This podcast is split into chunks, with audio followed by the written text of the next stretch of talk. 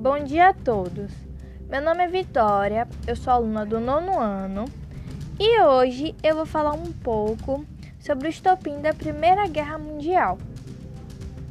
Quando Francisco Ferdinando desembarcou em Sarajevo, capital da Bósnia, no dia 25 de junho de 1914, não imaginava o que aguardava e nem imaginaria o destino que o mundo tomaria após os eventos sombrios dos dias subsequentes.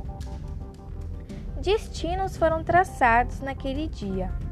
Não somente o destino do príncipe nem do terrorista sérvio Gavrilo Príncipe, mas o de milhões de vidas ceifadas em campos de batalha por toda a Europa pelos quatro anos seguintes.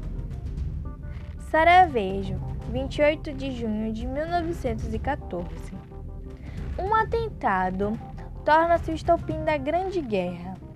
O herdeiro do Império Austro-Húngaro, o arquiduque Francisco Ferdinando, foi assassinado juntamente com sua esposa, a Sofia, duquesa de Hohenberg, por um jovem nacionalista sérvio Gavrilo Príncipe, integrante do grupo separatista Mão Negra.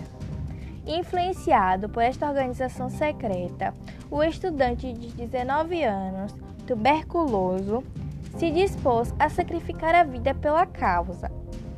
O ato tinha um objetivo político, o de causar o rompimento das províncias eslavas da Áustria-Hungria, para que pudessem ser reunidas em uma grande Sérvia ou Lugoslávia.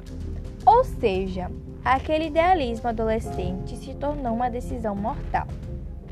Bom, esse foi o estopim da Primeira Guerra Mundial e espero que vocês tenham gostado da minha apresentação.